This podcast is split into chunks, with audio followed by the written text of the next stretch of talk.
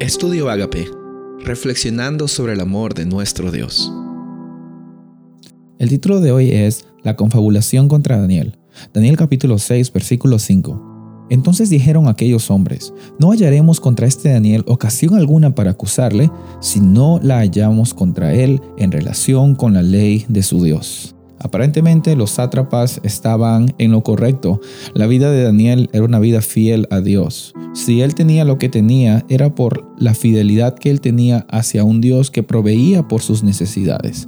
Lo que tú tienes, lo que tú eres, lo que tú recibes, lo que no recibes, es por la misericordia y la fidelidad de un Dios que sabe lo que es mejor para nosotros. A veces intentamos luchar para conseguir cosas. A veces intentamos apurarnos y ganarle a la vida pero nos olvidamos que el que controla, el que dispone, es nuestro Dios. En esta ocasión entonces, estas personas se dieron cuenta de que la fidelidad de Daniel hacia su Dios, hacia Jehová, era tan fuerte que no había una razón eh, o no había ninguna situación en la cual él tenga fallas morales. Eh, es lastimoso y al mismo tiempo interesante eh, ver de que ellos encontraron su fidelidad a Dios como una razón para que él sea entrampado. Muchas veces en nuestras vidas la misma cosa va a suceder. Nuestra fidelidad va a ser un punto de contingencia, un punto de conflicto en la cual quizás también nuestra fe va a ser probada, en la cual quizás también personas van a querer que nosotros caigamos, pero caigamos o no caigamos, eso simplemente es no lo que las personas digan, sino lo que nuestro Dios decida. Tenemos que aprender a descansar fielmente en sus brazos, a saber de que lo que venga y lo que no venga es porque Él tiene un plan para nosotros. Y ellos empezaron a confabular y se dieron cuenta de que Él estaba andando conforme a la ley de su Dios. Y la ley de Dios es algo que va por encima de cualquier ley que nosotros podemos recibir en este planeta, porque la ley de Dios es la ley del Rey de Reyes y Señor de Señores. Va más allá que fronteras eh, humanas, va más allá que reinos humanos, va eh, trascendiendo las generaciones, trascendiendo las culturas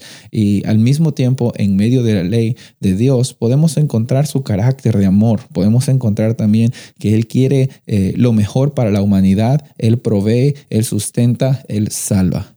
Todo lo que nosotros somos empieza simplemente porque Dios tuvo esa iniciativa de darnos la salvación, darnos una segunda oportunidad. Y en medio de los problemas tenemos que reconocer que hay un Dios que está presente. Entonces los sátrapas vieron por conveniente entrampar a Daniel al convencer al rey de que él tenía que ser el único que reciba adoración por 30 días para probar de que la lealtad de los ciudadanos del imperio medo-persa esté conectada con lo que era el rey Darío.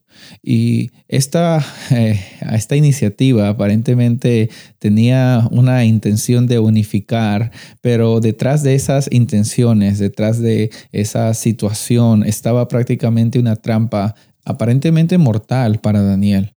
El rey confirmó esa propuesta, eh, la hizo como un edicto que sea inquebrantable, irreversible, y él no se estaba dando cuenta en lo que se estaba metiendo. ¿Alguna vez te has puesto a, a pensar en algunas decisiones que tú tomaste por simplemente pensando que era lo mejor para ti y que al final no te terminaron saliendo bien? Bueno, eso es lo que le sucedió a Darío. Él eh, después se arrepintió de esa decisión que tomó y a veces en nuestras vidas tenemos mucho arrepentimiento o también nos sentimos mal, eh, mucho remordimiento por algunas decisiones que tomamos. Sin embargo, hoy es una buena oportunidad para que a pesar de nuestros problemas nosotros reconozcamos de que hay un Dios que está allí, que está dispuesto a cuidarte, está dispuesto a cuidarme, está dispuesto a darnos un propósito, un llamado y una razón para estar aquí. Y que espero también que esa razón sea glorificar su nombre donde quiera que nosotros estemos. Soy el pastor Rubén Casabona y deseo que tengas un día bendecido.